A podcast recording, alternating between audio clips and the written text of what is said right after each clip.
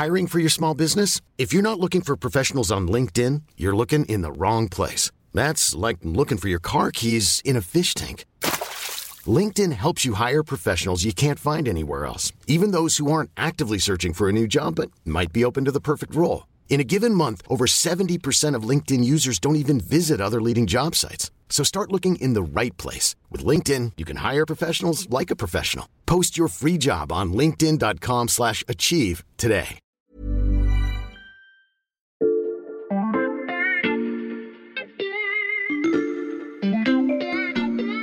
Bonjour, c'est Charlotte Baris. Bienvenue dans La Loupe, le podcast quotidien de l'Express. Allez, venez, on va écouter l'info de plus près. Depuis le 7 octobre 2023 et l'attaque du Hamas sur Israël, les regards sont principalement tournés vers la bande de Gaza. Il est aussi parfois question des tensions à la frontière entre l'État hébreu et le Liban, des relations avec le voisin égyptien ou encore de la situation en mer Rouge. Mais il y a une autre zone de la région où se ressentent également les conséquences de cette guerre. Il y a des sirènes qui retentissent à Jérusalem. Un attentat a frappé Jérusalem-Ouest ce matin, une attaque à l'arme à feu contre un arrêt de bus. Des assaillants ont ouvert le feu sur les forces de sécurité alors qu'ils tentaient de pénétrer dans Jérusalem. Jérusalem, c'est le symbole du conflit entre Israéliens et Palestiniens, et ce depuis des décennies. La ville à cheval entre Israël et la Cisjordanie est au cœur des oppositions politiques, religieuses et même historiques. Dans cet épisode de La Loupe, on vous explique pourquoi Jérusalem est l'épicentre de cette guerre et comment la ville pourrait aussi être la clé de la paix.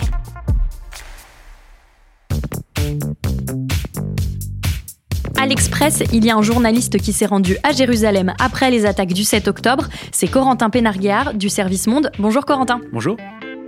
Tu as déjà installé en studio quelques cartes de la ville, mais avant de les détailler, pourquoi c'est important de parler de Jérusalem pour comprendre la guerre et plus largement le conflit entre Israéliens et Palestiniens? Déjà parce que c'est la ville où cohabitent des centaines de milliers d'Israéliens et de Palestiniens, et dans le plan des Nations Unies de 1947, donc avant la création officielle d'Israël, Jérusalem devait être placée sous une tutelle spéciale de l'ONU, internationale, mais en fait les deux parties ont cherché à s'emparer de la ville, mmh.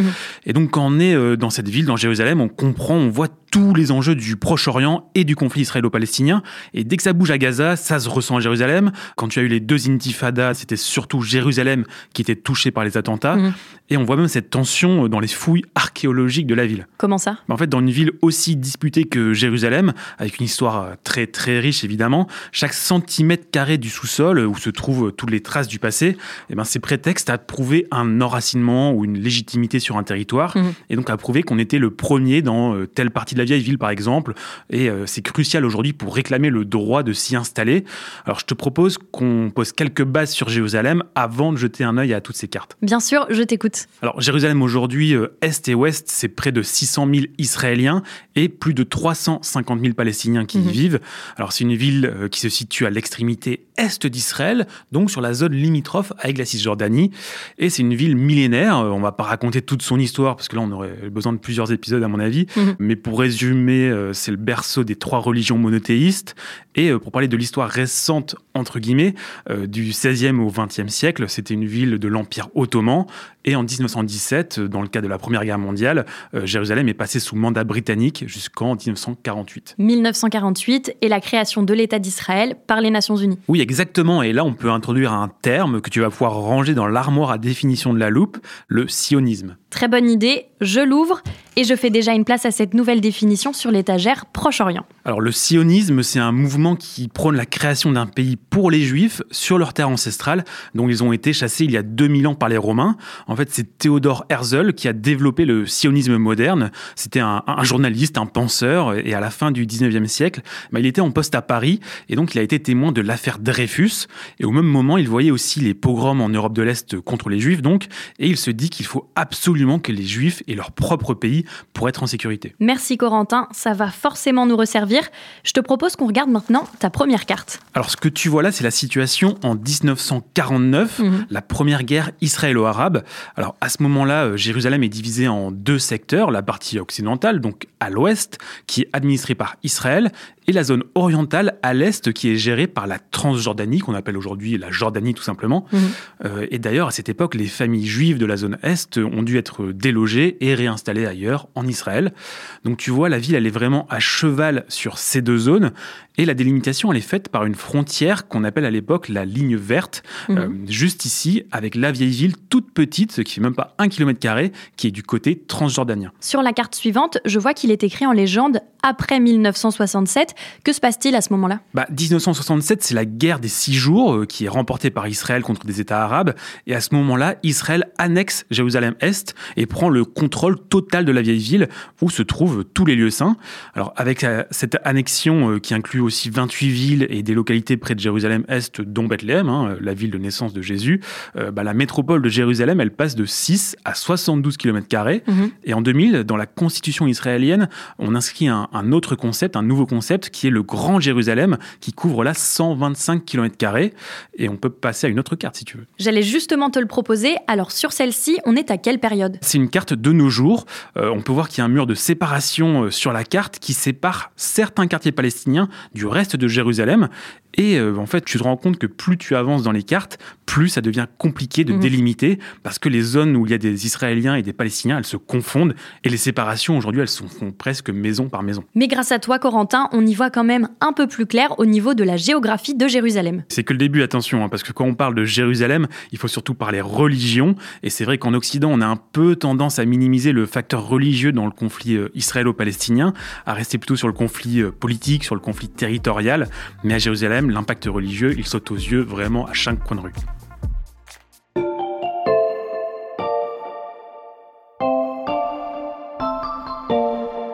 Corentin, tu étais venu dans la loupe il y a quelques mois pour nous donner une autre définition, celle d'intifada. J'ai l'extrait juste ici, écoute.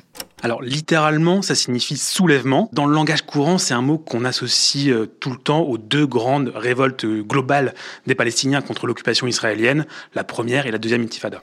La deuxième intifada que tu évoques, elle a eu lieu en 2000 et elle est déclenchée par un événement bien particulier. Oui, c'est la visite d'Ariel Sharon, qui à l'époque est le leader de la droite israélienne, sur l'esplanade des mosquées. Alors, l'esplanade des mosquées, elle se situe dans la vieille ville, donc euh, c'est un tout petit espace euh, juste au niveau de la ligne verte dont on a parlé tout à l'heure. Mhm. Elle abrite plusieurs bâtiments, dont la mosquée Al-Aqsa et le dôme du rocher. Euh, tu sais, c'est ce grand dôme doré qui est sur toutes les cartes postales de Jérusalem. Mhm. Et en fait, c'est le troisième lieu saint de l'islam après la Mecque et en Arabie Saoudite. Donc c'était un lieu extrêmement important pour les musulmans. Et ce qui est très particulier, c'est que cette esplanade des mosquées, elle est administrée par le roi de Jordanie. Mais cette esplanade, Corentin, elle est aussi importante pour les juifs. Oui, parce que l'esplanade des mosquées, elle est construite sur ce que les juifs appellent le mont du temple. Dans la religion juive, c'est là que le roi Salomon aurait bâti le premier temple au Xe siècle avant Jésus-Christ. Puis ce temple a été détruit par les Babyloniens en 500 avant notre ère, puis reconstruit, puis détruit par les Romains il y a 2000 ans.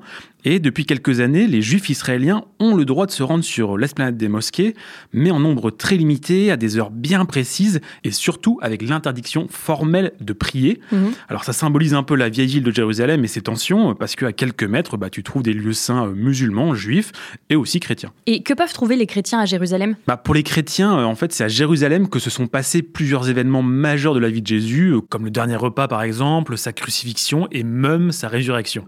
Et en fait, les trois religions monothéistes, elles sont partout dans la vieille ville parce que tu as aussi le mur des lamentations euh, qui est en contrebas de l'esplanade des mosquées. Mhm. Euh, tu as l'église du Saint-Sépulcre où aurait reposé le corps de Jésus, un accès aussi vers le tombeau de David, plein de choses de ce style. Et pourquoi la visite d'Ariel Sharon sur ce lieu emblématique va déclencher la deuxième intifada? Bah, Cette visite d'un leader politique israélien dans un contexte où le processus de paix entre Israéliens et Palestiniens était déjà très compliqué, hein, c'est le moins qu'on puisse dire, ça a été pris comme une provocation par les Palestiniens et par la population arabe d'Israël et comme une menace sur l'esplanade des mosquées. Et d'ailleurs pour les musulmans, euh, cette menace elle est de plus en plus ressentie parce que ces dernières années, les limites de visite des juifs sur l'esplanade des mosquées, dont euh, je parlais tout à l'heure, elles sont de moins en moins respecté. Mhm. Euh, en fait, pour prendre un exemple, le nombre de visiteurs juifs sur le mont du Temple, il est passé de 8000 en 2012 sur toute l'année à plus de 50 000 en 2022. Et donc, petit à petit, cet afflux de visiteurs juifs, bah, il repousse euh, les limites avec des fidèles euh, qui vont faire des prières improvisées sur l'esplanade des mosquées ou qui vont entonner des chants religieux. Et les musulmans, ils voient là euh, des provocations et ça touche des points très sensibles pour eux, presque intimes, et qui sont exploités par certains. Parce que d'ailleurs, tu te souviens euh, du nom de l'attaque menée par le Hamas le 7 octobre? Oui, c'était Déluge d'Al-Aqsa. Et donc j'imagine qu'il y a un lien avec l'édifice du même nom sur l'esplanade des mosquées. Ah oui, en fait, l'opération Déluge d'Al-Aqsa, c'est un nom qui a été utilisé comme une opération de communication aussi, mhm. avec l'idée pour le Hamas que Jérusalem serait en péril pour les musulmans, euh, que les juifs menacent l'esplanade des mosquées, et qu'en gros, seul le Hamas pourrait défendre les musulmans. Alors ça ajoute des tensions évidemment, parce que euh, aussi depuis un an, dans le gouvernement israélien, euh, tu as le suprémaciste Itamar Ben-Gvir, qui s'est déjà rendu trois fois sur l'esplanade des mosquées en 2023 et ça, ça trouve un écho très particulier chez les Palestiniens, mais aussi chez les musulmans du monde entier. Mhm. Et cette opération du Hamas, bah, son nom, ça montre bien que Jérusalem reste au centre de tous les intérêts et de toutes les tensions du Moyen-Orient. On le comprend, Corentin, la ville cristallise toutes les tensions religieuses, mais vous allez l'entendre, chers auditeurs, la bataille pour Jérusalem s'étend bien au-delà des lieux saints.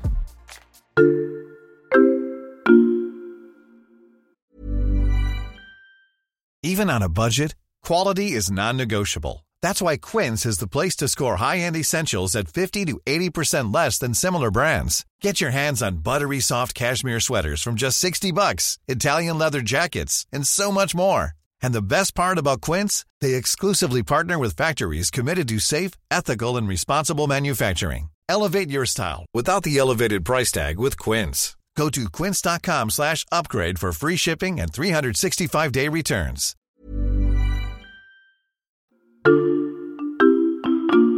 Alors la bataille entre Israéliens et Palestiniens, elle se joue pas seulement dans la vieille ville et ses lieux saints, mais dans chacune des rues de Jérusalem. Mhm. Et ça, je l'ai vu quand je m'y suis rendu et j'ai choisi un, lieu particulier pour l'illustrer, c'est le tramway qui parcourt la ville d'ouest en est. Alors, on ne va pas sortir le téléporteur de la loupe qui peut nous emmener où on veut, mais tu vas nous raconter ton reportage. À quoi il ressemble ce tramway, Corentin? Alors c'est un tramway euh, gris métallisé plutôt banal, comme on en a beaucoup en France, mais à Jérusalem, il a une particularité, c'est qu'il a des vitres par balles Mhm. Alors à l'intérieur, l'ambiance elle est un peu étrange, avec un silence qui est pas vraiment celui du métro parisien, mais plutôt un silence de, suspicion, parce qu'en fait le tramway c'est un des rares endroits dans lequel les Palestiniens et les Israéliens cohabitent physiquement, mhm. même s'ils interagissent pas forcément, hein, bien sûr, mais ils sont tout près les uns des autres. Et à bord, bah, tu as plein de petits gestes euh, qui traduisent une forme d'anxiété. Euh, par exemple, à chaque arrêt, à chaque montée, euh, tous les passagers vont pivoter leur tête pour regarder qui arrive derrière eux, qui monte. Et et c'est un endroit très particulier qui a soulevé des problèmes dès sa construction et même avant. Et pourquoi? Bah, D'abord, euh, d'après le droit humanitaire international, Jérusalem-Est se trouve sous occupation.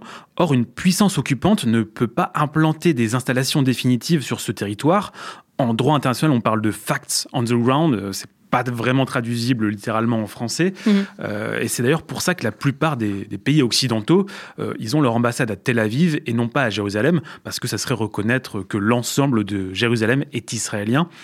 Et donc, en fait, quand ce tramway a été construit en, 2011, au début, une majorité de Palestiniens a décidé de boycotter le tramway, avant au final de, de céder et de s'en servir par communauté au fil des années. Et d'ailleurs, on m'a expliqué euh, que pour que les Palestiniens acceptent ce tramway, il a été conçu en accord avec les communautés locales pour atteindre euh, assez facilement les mosquées et les écoles, euh, en fait, pour qu'il soit utile et accepté par les Palestiniens. Mhm. Alors, malgré tout, ça reste un, vrai sujet de tension à Jérusalem. Le tramway, il a été plusieurs fois caillassé, attaqué, brûlé.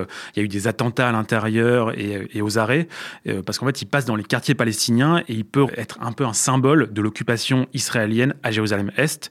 Et puis aussi, il y a d'autres symboles dans, ce tramway, euh, si tu regardes notamment ce, tracé euh, sur ce plan. Alors sur le plan, je vois que le tramway commence à l'ouest par la station Mont-Herzl. Et oui, comme Théodore Herzl, euh, dont je t'ai parlé tout à l'heure, c'est le fondateur du sionisme moderne au 19e siècle. Mm. Et le tramway de Jérusalem, il commence son voyage tout près de sa tombe, là où sont aussi enterrés les anciens chefs d'État d'Israël. Mm. Alors on va pas faire toutes les stations du tramway, mais pour résumer, euh, il passe à la gare centrale, il passe au grand marché Yehuda, et puis le long des remparts de la vieille ville. Mhm. Et là, tu vois juste à ce niveau sur la carte, avant la station Porte de Damas, eh ben, il traverse la fameuse ligne verte mhm. qui séparait Jérusalem-Ouest de Jérusalem-Est. Et donc là, on arrive dans des quartiers majoritairement palestiniens. Oui, en fait, on passe euh, de Jérusalem-Ouest, où tu as tout le monde qui a une kippa, où les rues sont bien entretenues, où tout est moderne, à Jérusalem-Est, donc en Cisjordanie occupée. Et on voit des travaux pas finis, de la poussière, des trottoirs qui sont parfois en ruine. Mmh. parce qu'en fait, il faut dire que le maire de Jérusalem, qui est un, ultra-orthodoxe, il délaisse un petit peu les quartiers de Jérusalem-Est. Tu as 87% du budget municipal qui va au quartier juif, alors qu'il y a seulement 60% de la population qui y vit.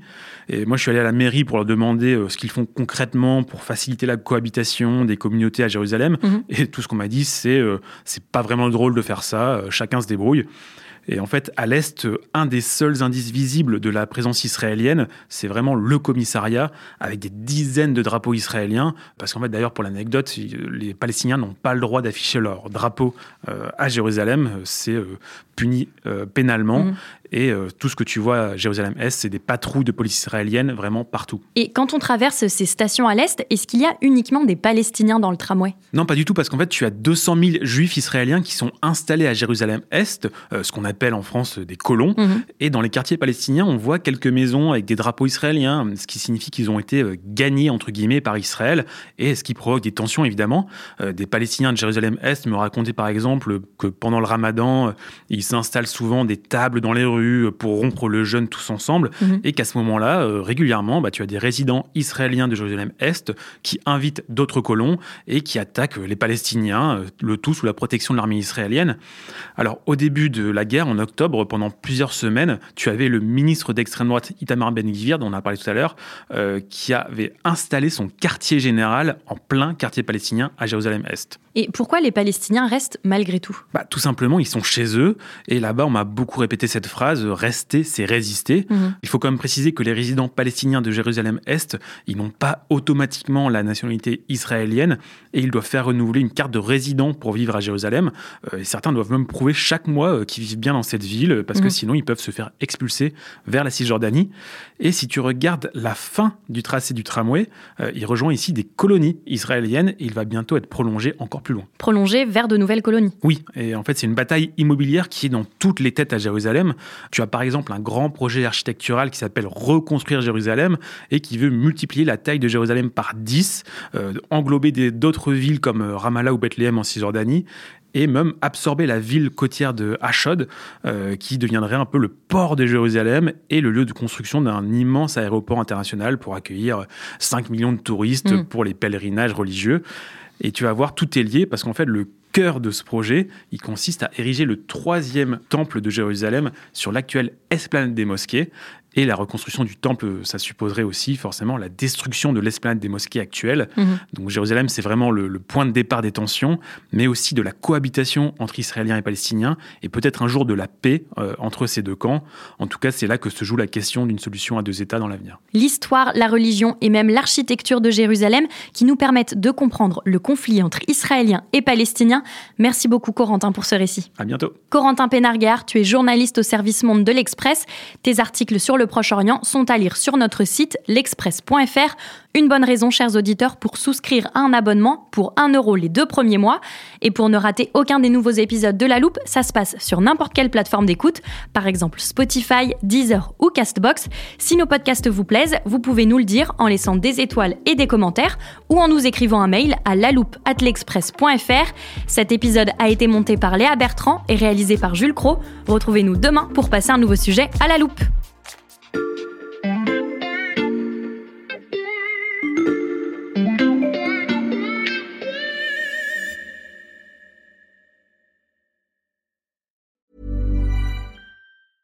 Even on a budget, quality is non-negotiable. That's why Quince is the place to score high-end essentials at 50 to 80% less than similar brands. Get your hands on buttery soft cashmere sweaters from just 60 bucks, Italian leather jackets, and so much more. And the best part about Quince, they exclusively partner with factories committed to safe, ethical, and responsible manufacturing. Elevate your style without the elevated price tag with Quince. Go to quince.com slash upgrade for free shipping and 365-day returns.